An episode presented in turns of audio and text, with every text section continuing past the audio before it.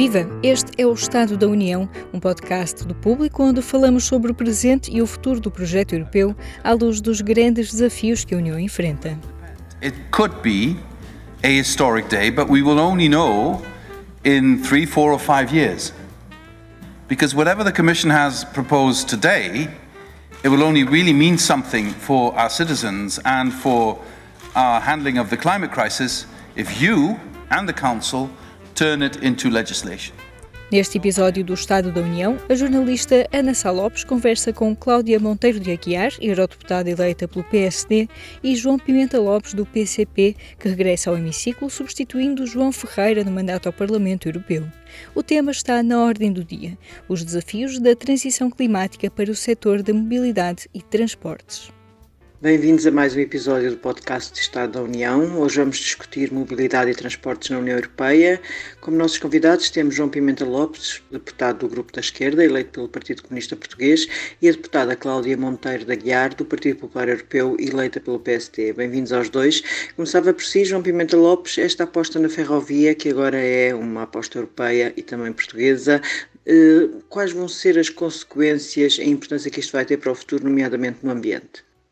Bom, uh, uh, antes de mais, uh, viva, agradecer esta oportunidade.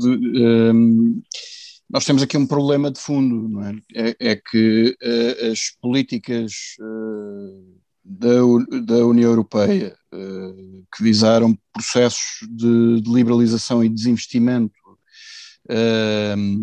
nomeadamente no setor dos transportes e em particular na ferrovia, deixar uma marca pesada uh, no nosso país uh, ao longo destes mais de 30 anos já de, de integração.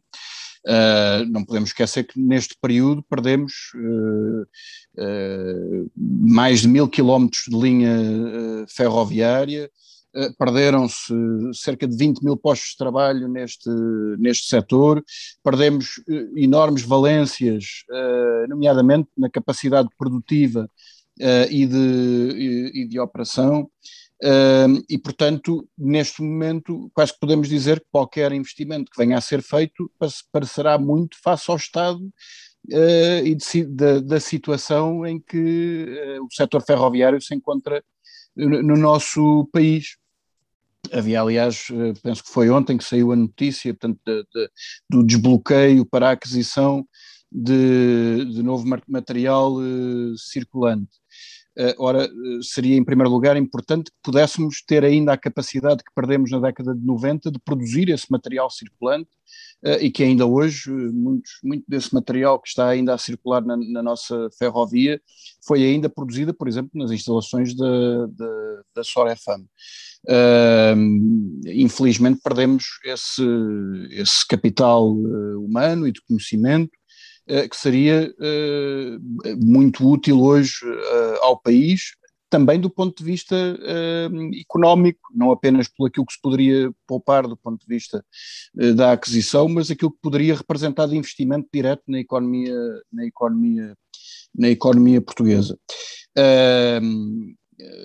esta aposta tem que servir fundamentalmente e, em primeiro lugar, uh, aquilo que, é, que são as necessidades do nosso, do nosso país. É uma preocupação uh, que nós temos da coesão uh, territorial, de garantir elementos de mobilidade interna, local e, e, e regional, associado ao investimento portanto, integrado com outros setores. Naturalmente não, não será possível falar apenas da, da, uh, da ferrovia, ainda que ela seja estruturante, uh, quer para a economia, quer para a mobilidade do país, uh, mas tem que ser integrada numa, numa estratégia de mobilidade com um forte pendor daquilo que, se, que sejam as necessidades nacionais, das populações, dos trabalhadores, enfim, visando naturalmente uh, inclusivamente uh, reduzir a dependência que hoje, que hoje existe do transporte individual. Cláudia Monteiro da Guiar, bem-vinda. Faço-lhe a mesma pergunta que a João Pimenta Lopes. Esta aposta na ferrovia já vem tarde? Devíamos ter começado mais cedo? É verdade, repara, a Europa, deste ponto de vista uh, de, de, da ferrovia, no, no, seu sentido global, uh, faz deste ano o ano europeu da ferrovia. Ou seja, eh, induz aqui a necessidade que encontra de o todo europeu, não é o espaço europeu, eh, ser desenvolvido, de ser criado uh, ou de se apostar na densidade da, da rede europeia, aumentando as escalas, não é? Aumentando a escala e, e, permitindo uma redução de custos. Portanto, por isso alocou este ano europeu ao ano, ao ano europeu da, da ferrovia. Uh, claro que estamos a falar de coesão territorial, mas estamos a falar nas, também em melhorias de condições de mobilidade uh, dentro do espaço europeu, melhorando uh, as infraestruturas, melhorando os modos de, de transporte, melhorando ou tendo em atenção os combustíveis, portanto, há aqui todo, todo um conjunto de situações e, e de elementos que estão associados a esta aposta que deve ser feita. A verdade é que a última vez que Portugal foi alvo de uma política de transportes uh, coerente e, a longo prazo, e, aqui concordamos ou não com, a mesma, uh, foi no período da governação do professor Aníbal Cavaco Silva. Portanto, já passaram mais de 25 anos, uh, o que nós praticamente vemos são, são investimentos, de facto, são investimentos avultados em infraestruturas, mas que muitas delas têm utilidade eh, duvidosa. Eu diria até que, estacionando aqui o, o metro do Porto e pouco mais, a, eh, eh, a utilidade tem sido duvidosa. O que, o que é que se discute aos dias de hoje? Ainda se a bitola a adotar para a ligação ferroviária à Espanha é efetivamente a mais adequada, sobretudo naquilo que tem que ver com o transporte de, de mercadoria, quando existem ainda questões eh, que são de índole mais técnica, não é? Eh, que têm de ser ultrapassadas e que é importante também coordenar com, com Espanha. Uh, estas sim, estas ligações eu acho que são fundamentais para concretizar a tal ligação internacional que, que, que, se quer fazer. Mas há aqui um conjunto de situações que a Europa pode facilitar e pode apoiar e que Portugal precisa de olhar para elas. Há um conjunto de lacunas eh, por exemplo, na eletrificação, a modernização das vias, a implementação do tal sistema de informação e de segurança, o ERTMS, um, e, este sistema também, e tudo isto permitirá então a, tão badalada e discutida modernização das linhas. Portanto, do ponto de vista da Ferrovia Portugal, tem ainda um caminho longo pela frente é preciso verificar estes apoios da União e, e, o facto como a Europa quer olhar para a modernização da, da ferrovia ou em, o investimento na ferrovia e Portugal ter aqui de facto uma oportunidade excelente para nos próximos anos, na próxima década, uh, colocar em prática mais uma das ligações ou mais uma aposta na mobilidade. Não é? Portugal poderia eventualmente ter aqui um salto do ponto de vista económico, se tivesse uh, na ferrovia não só de mercadorias e não só internamente, mas uma ligação com o restante espaço europeu. Vamos ao segundo tema. Os carros elétricos continuam a ser bastante caros, são difíceis de abastecer, vão um bocadinho em contraciclo com a ideia de acabar com o transporte único. João Pimenta Lopes, qual é a sua posição sobre os carros elétricos como solução para a mobilidade europeia? Nós estamos neste momento em processo de discussão no Parlamento Europeu da, da estratégia de mobilidade uh, sustentável e, e, inteligente e que tem de facto uma, uma forte componente na questão uh, da redução das emissões através do respeito do transporte rodoviário. Uh, e a questão do carro elétrico tem inevitável centralidade nessa, nessa discussão. Nós, nós pensamos que há aqui vários elementos que devem ser eh, ponderados, eh, discutidos, que estão insuficientemente eh, abordados. há um que é evidente, como já referiu, é que a substituição de viaturas a combustão por viaturas uh, elétricas não resolve por si só uh, os problemas da mobilidade, do congestionamento, da sinistralidade, uh, porque estamos a, simplesmente a, a substituir um número por, por outro. Portanto, não estamos a promover a, a redução do uso individual do transporte, estamos sim a continuar a, a fomentá-lo. Portanto, esse paradigma não está uh, colocado, a alteração desse paradigma não está colocado na estratégia que a Comissão Europeia uh, avançou. Uh, por outro lado, há custos ambientais que estão ainda por colocar também, e económicos, que têm que ver, os custos ambientais, por exemplo, da renovação da frota e da, da criação e eliminação das baterias a que se movem os, as viaturas elétricas. É um facto do ponto de vista de emissões estas viaturas conseguem reduzir, não, não, é, não reduzem a zero, porque a produção de eletricidade tem que ser feita de alguma forma uh, e não há ainda uh, produção elétrica 100% sem, tanto sustentável, digamos assim, ou, ou, por vias não, não poluentes com emissões, uh, mas de facto tem uma redução. Mas há custos associados ambientais que não estão ainda qualificados. Esta questão das baterias é uma questão que se sabe, é, uma questão, é, um, é um problema, aliás, até pela exploração, por exemplo, do lítio, uh, que aliás temos no nosso país essa discussão já de certa forma desenvolvida. Uh, e os impactos ambientais que daí poderiam uh, poderiam resultar. Mas há um custo hum, socioeconómico que também não é despeciente e que deve ser eh, considerado neste processo. É que na ausência de, uma, de, uma, de um reforço significativo da oferta uh, do transporte público coletivo, muitas vezes as pessoas uh, utilizam o transporte individual uh, não apenas por uma questão de mera comodidade, mas porque não têm alternativas uh, e são obrigadas portanto, a, a, recorrer ao transporte individual como forma de deslocarem, eh, não apenas para o seu trabalho, mas para o acesso a serviços públicos, ou a, à cultura, ao lazer, etc. Um, o custo de uma imposição, de uma, de uma alteração, custo socioeconómico de uma, de uma trans, transição dessas, deve ser medido também.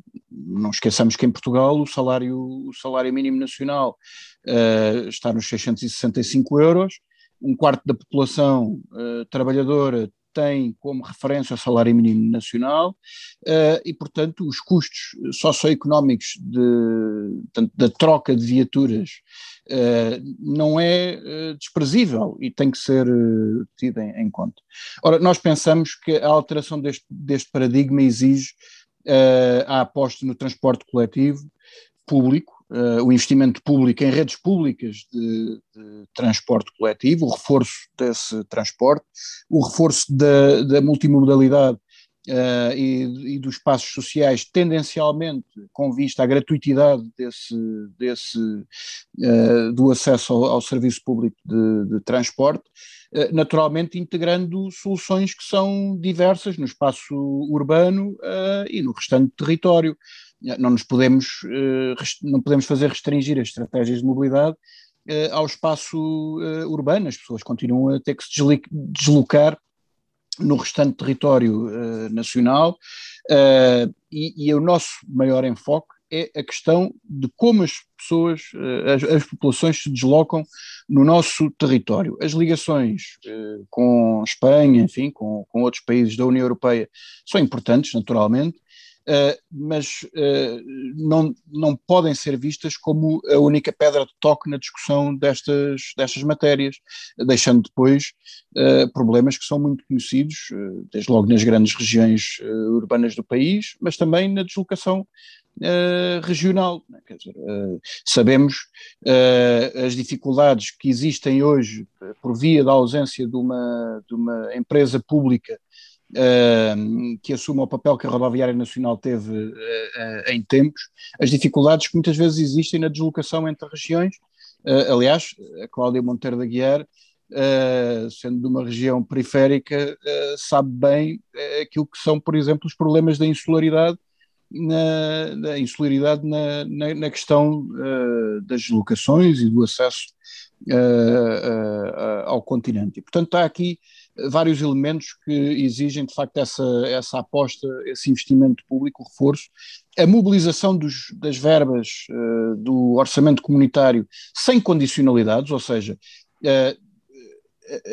o desenvolvimento de estratégias de mobilidade nacional não podem estar condicionadas àquilo que são os interesses das grandes potências europeias e determinadas pelas estratégias de mobilidade que elas acabam por impor.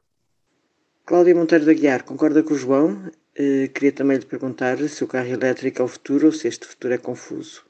Claro, eu, eu, eu, eu gostava também para aqueles que nos acompanham e, e que nos ouvem uh, dizer que esta matéria está incluída dentro de um pacote uh, enormíssimo de, com, com, vários regulamentos, com várias diretivas, uh, portanto é o pacote Fit for 55, portanto as metas a atingir são os tais 55% até 2030 e, e, todo este pacote que é agora lançado um, ehm, tem que ver com o facto de os transportes uh, contribuírem para um total de emissões de gases com efeito de estufa em determinadas áreas, não é? E os transportes rodoviários, efetivamente, são aqueles que têm um peso uh, mais uh, significativo, portanto, estamos a falar de 20% de transporte rodoviário, cerca de 4% de transporte aéreo e outros 4% de transporte marítimo. Portanto, obviamente que quando falamos aqui eh, do transporte eh, rodoviário, é importante perceber deste conjunto de medidas que serão agora lançadas e discutidas, que são, vêm agora da Comissão, vão passar para o Parlamento. E é importante aqui no Parlamento, quando as recebermos, no Parlamento Europeu, olharmos para os países de forma distinta, não é? Verificar quais são as, as, uh, os requisitos que cada, diria que cada país precisa, porque existem uh, não só a questão do litoral, do interior, a questão da ultraperiferia, que foi aqui referida, tem de ser tida em consideração.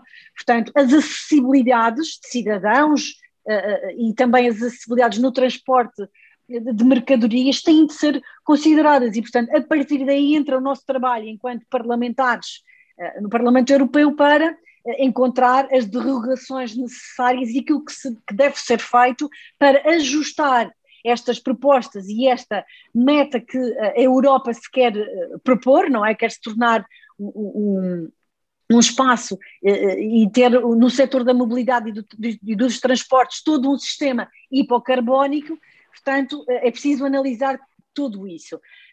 Nós sabemos que Portugal, como país periférico, a criação de um sistema de comércio de licenças do transporte rodoviário, que vai ser para entrar em vigor a partir de 2026, não vamos, não vamos uh, ocultar, vai afetar, vai ter um impacto fortíssimo na, na, na, nossa economia, sobretudo numa economia que é uh, exportadora.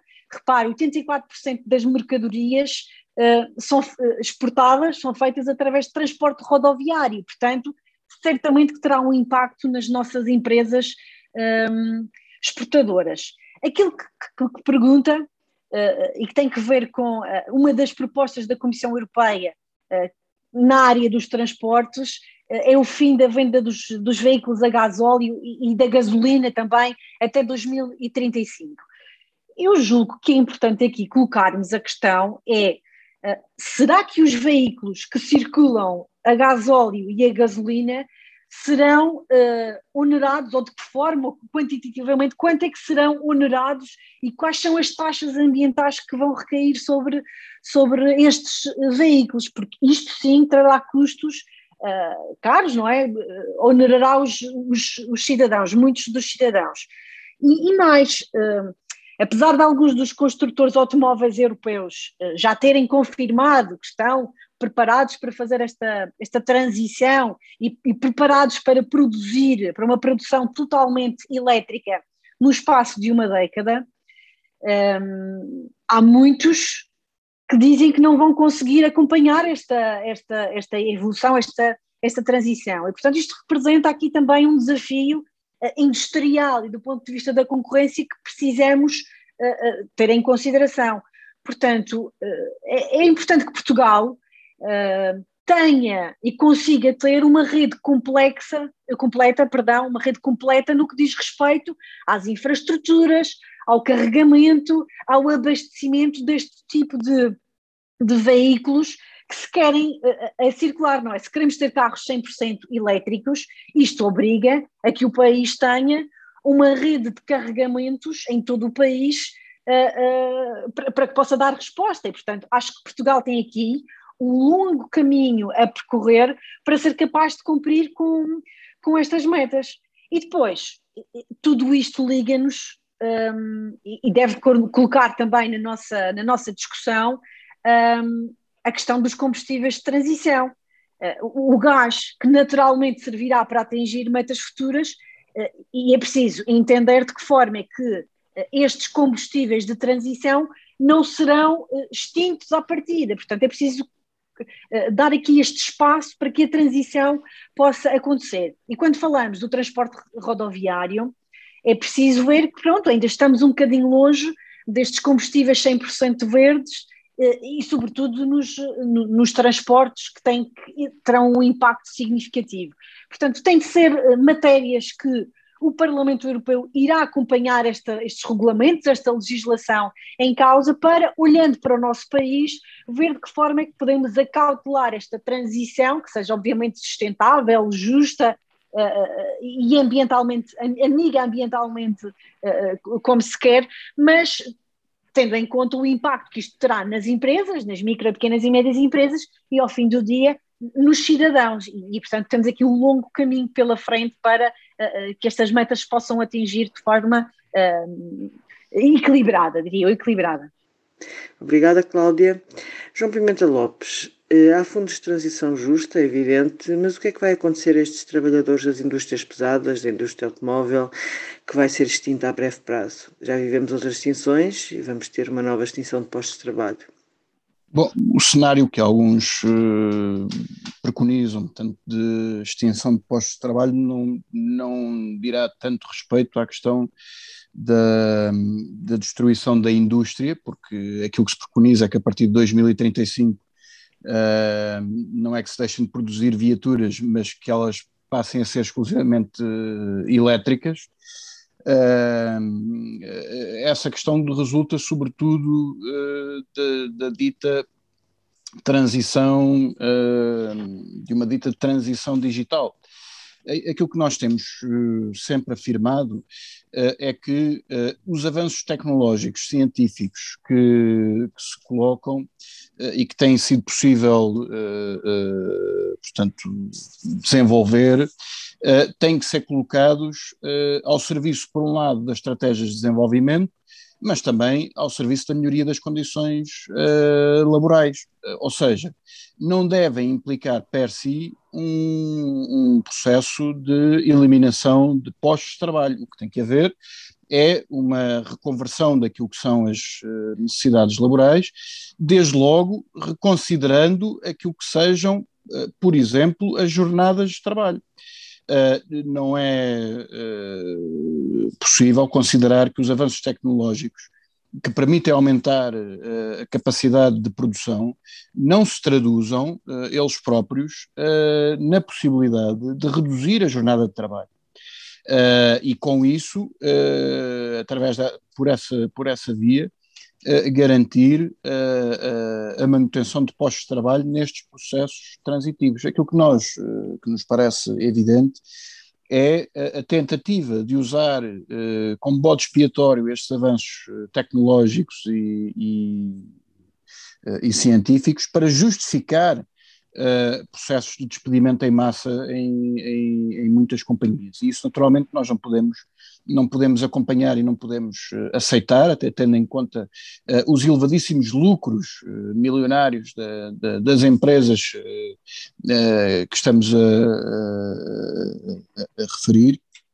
E, portanto, entendemos que tem que haver, sim, é uma um repensar daquilo que é uh, o horário de trabalho, uh, caminhar rapidamente para a sua, para a sua uh, redução, sem perda de rendimentos, e nas situações que sejam necessárias, promover a requalificação, reconversão uh, dos trabalhadores para se adaptarem às novas, às novas tecnologias, uh, mas sempre numa ótica em que esses avanços são colocados ao serviço das populações e não ao serviço do lucro. Obrigada, João Pimenta Lopes. Cláudia Monteiro de Aguiar, faço a mesma pergunta. Há bocado dizia que havia algumas indústrias que, na realidade, temiam esta reconversão achava-se que teriam dificuldades em reconverter-se. Como é que se vê este futuro sem gasolina e gás óleo? Eu, eu, eu, gostava de, de, introduzir aqui nesta parte, nesta, desta transição que falamos e deste pacote que, que surge agora, um pormenor que, que eu julgo que é de alimentar justiça fazer, fazer referência. haverá todo um conjunto de, de, de financiamento de de fundos europeus, onde será possível uh, apoiar esta, esta transição que se quer uh, ambiental, que se quer uh, digital, como falou aqui o, o, João Pimenta Lopes, temos que aproveitar a, a, a transição digital, tudo o que disse hoje vem também para formar os recursos humanos, ga garantir que a formação é um elemento chave para podermos fazer esta, esta transição, para todos os setores poderem fazer esta transição e terem pessoas não é, qualificadas e, e, e que possam dar resposta a estes desafios eh, ambientais e, e digitais. E, portanto, eh, obviamente que para tudo isto, aquilo, aquilo que a Comissão Europeia prevê é utilizar um conjunto de instrumentos e disponibilizar recursos de, de, várias frentes, portanto, será do quadro financeiro plurianual, que terá verbas uh, uh, do Fundo de, de, Recuperação, será também do Next Generation EU uh, e, e, dos próprios planos de, um, de, de, resiliência que podem ter aqui um, um, um impacto fundamental na, nesta, nesta transição. Eu, eu gostaria, no entanto, de, de, fazer, lá está, a tal referência que eu acho que é justa ser feita, é, é, é que um, todos estes instrumentos que, que, aparecem aqui, de tarifação, de tributação, uh, uh, de estimulação uh, à inovação e, e, às tecnologias limpas, um, tem aqui algo que é fundamental, é que há um, algo que, que está implícito, que é fazermos uma transição socialmente justa. E eu acho que isto impacta com aquilo que estamos a, a, falar eh, do ponto de vista de, de, ser socialmente justo. É que propõe-se, de, desta vez, além de todo o financiamento existente, uh, que haja um novo fundo, o Fundo Social uh, para a Ação Climática. Portanto, é, é, é, no fundo ter aqui um objetivo, um objetivo é disponibilizar determinado financiamento para ajudar quem? Sobretudo os cidadãos, portanto, estamos a falar das pessoas em menores, eh, com maiores dificuldades, com menores recursos, a que possam eh, ter apoios para financiar determinados uh, investimentos do ponto de vista da eficiência energética. Por, exemplo, podemos falar dos sistemas de aquecimento e, de arrefecimento, podemos falar desta mobilidade mais ecológica e, portanto, eu julgo que quando falamos eh, de trabalhadores, eh, de cidadãos e o impacto que isto terá diretamente, eu julgo que seria importante eh, fazer esta, esta referência para esta transição socialmente justa e que se impõe de facto neste novo Fundo Social para a ação climática que, que terá aqui um, um orçamento interessante do ponto de vista destes apoios que verterão a favor dos, dos cidadãos europeus. Obrigada, Cláudia Monteiro de Aguiar. Obrigada, João Pimenta Lopes. Estado da União volta daqui a 15 dias. Muito obrigada por nos ouvir. Uma conversa moderada pela diretora adjunta do público, Ana Sá Lopes. Voltamos já a seguir ao intervalo. Viva! Este é o P24. Olá, este é o Poder Público. Sobre Carris. Este é o Vitamina P. Vamos lá? Já segue os podcasts do público? Subscreva no iTunes, Spotify ou na sua aplicação para podcasts. A cada episódio do Estado da União, deixamos uma sugestão para continuar a ver ou ouvir falar sobre a Europa. Europe Look Me in the Eyes é uma ação coletiva promovida pelo projeto Inside Out. São mais de uma centena de retratos a preto e branco de pessoas refugiadas na ilha de Lesbos, na Grécia. Estes retratos têm sido impressos e colados em muros e fachadas de edifícios de 16 cidades europeias, incluindo Paris, Barcelona, Berlim e também Lisboa. No site insideoutproject.net pode conhecer mais sobre este projeto que nos convida a refletir sobre as políticas europeias para as migrações. Este foi mais um episódio do podcast Estado da União. Nós regressamos daqui a duas semanas com mais conversas sobre o presente e o futuro do projeto europeu à luz dos grandes desafios que a União enfrenta. Se gostou de ouvir este episódio, subscreva o podcast, dê-nos 5 estrelas na sua aplicação preferida e partilhe. Eu sou a Aline Flor. Até breve. Este programa teve o apoio do Parlamento Europeu.